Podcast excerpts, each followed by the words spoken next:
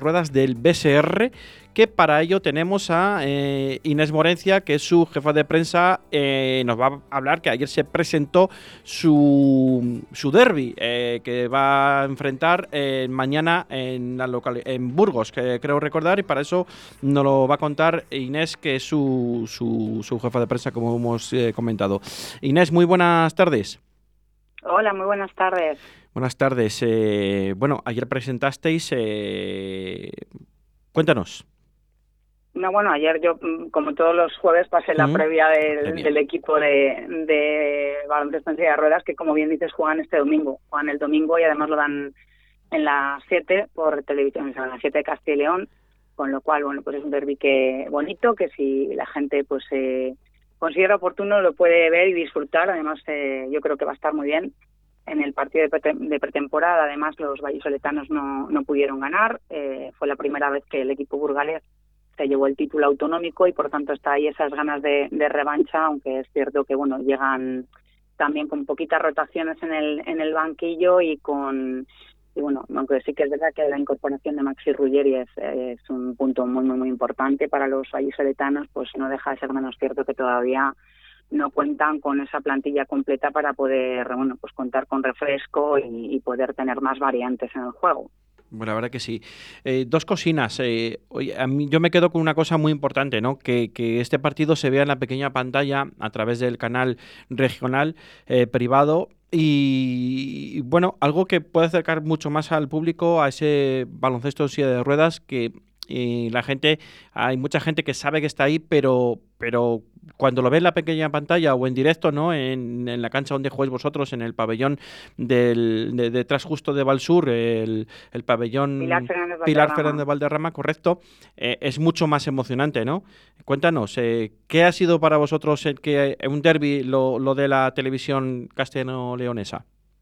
Yo creo que es un acierto. Eh, es un acierto porque es un deporte que eh, realmente si la gente no se ha acercado a, verlo eh, resulta espectacular y además yo creo que el deporte siempre ha sido una herramienta maravillosa no solamente para bueno pues para mejorar tu, tu mente no abrir la, la mente sino que además en este caso constituye pues un importante instrumento para adaptarse a, una vida pues que de repente cambia, de repente se trunca y, bueno pues tienes que, cambiar el chip y el deporte en este en este caso se permite esa capacidad de, adaptación y de, y de bueno pues de, conseguir eh, volver a, una vida pues, que te, puede fastidiar pues un accidente una enfermedad etcétera etcétera no es su, su capacidad de sacrificio, su entrega, es una gozada ver a, esta, a esta gente porque la verdad es que son deportistas con, en mayúsculas. Pues la verdad que sí. Muy buenos deportistas y pues la verdad es que tenemos un equipo realmente bueno que sí que recomiendo que vengan a vernos que vengan a, ver al, al, eh, Fundación Aliados, al pabellón Pilar Fernando Valderrama, se suelen jugar siempre los sábados, ahora a las 6 de la tarde, y la entrada es gratuita, o sea que excusas hay poquitas. Muy pocas excusas, y además eh, uno de los equipos eh, que más años lleva en división de honor de, en, balonmano, digo, perdón, en balonmano, en baloncesto silla de ruedas. Sí, sí, es uno de los de los históricos, eh, llevan muchísimos, muchísimos años, pues he perdido la cuenta, pero pero más de 15 más de 20 probablemente fueron de los pioneros y bueno además es un es un club muy muy trabajador que bueno, de hecho tiene un título de liga en su palmarés, incluso un título europeo, y que este año además también va a coger la fase final de la Euroliga 2, con lo cual vamos a, poder disfrutar en Valladolid, en el Pilar Nacional Valderrama y en este caso en el Lalo García de los eh, mejores, eh, ocho de los mejores equipos que, hay en Europa. Eso también que te quería hablar. Eh, ¿Nos puedes adelantar las fechas? Hay fechas cerradas ya, ¿no?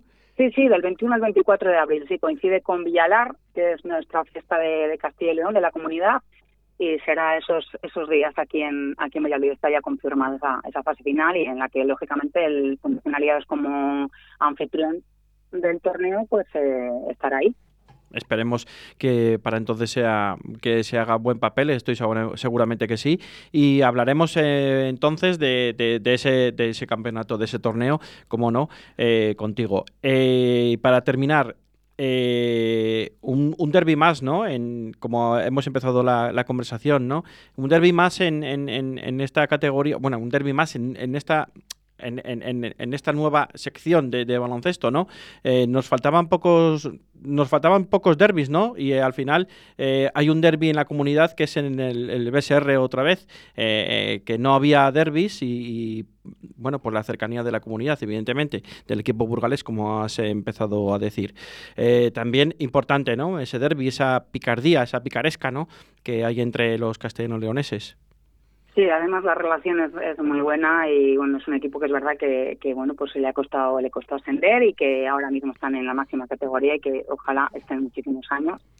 Y bueno, pues es ese, ese domingo, el sábado, si la gente se anima también, se pueden acercar hasta las instalaciones deportivas de Terradillos, que también va a haber el primer torneo de touch de Castilla y León y también habrá un derby vallisoletano, puesto que se van a enfrentar El Salvador y, el club eh, Arroyo Alligator Stats y bueno pues también es un deporte minoritario que bueno pues yo estoy abonada a estos deportes son los que me gustan y, y, es un deporte muy muy bonito también de ver y, eh, recomiendo a toda la gente que, que, se acerque a esos campos de terradios que están bueno pues al lado de Pepe Rojo sí. porque van a ver un torneo de touch estupendo y seguramente a, eh, a muchos les despierta el gusanillo de, de querer jugar porque lo puede practicar pues prácticamente todo el mundo. Pues sí, y oye, eh, hablando un poco de todo, ¿qué variedad de deportes tenemos en la, en la provincia y ciudad de Valladolid, no?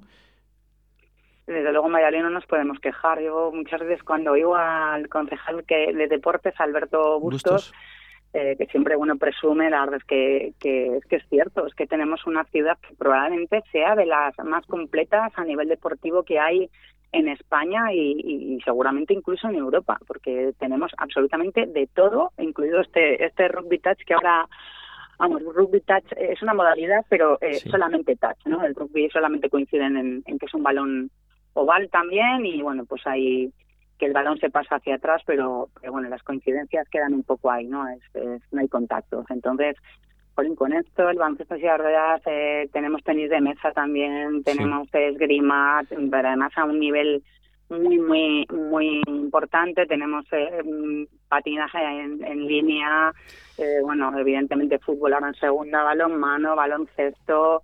Bueno, es que, es que yo creo que no se puede pedir más. O sea, la gente, equipos... rugby, por supuesto, dos equipazos en en la máxima categoría. Es que mm, la gente, desde luego, no, no, aburrida no se puede aburrir. En, aquí, por todas, todas las semanas va a tener una oferta deportiva. o, eh, varias. Sea una o sea otra, o promesas también. O sea, quiero decir que es que tiene para, para escoger lo que quiera.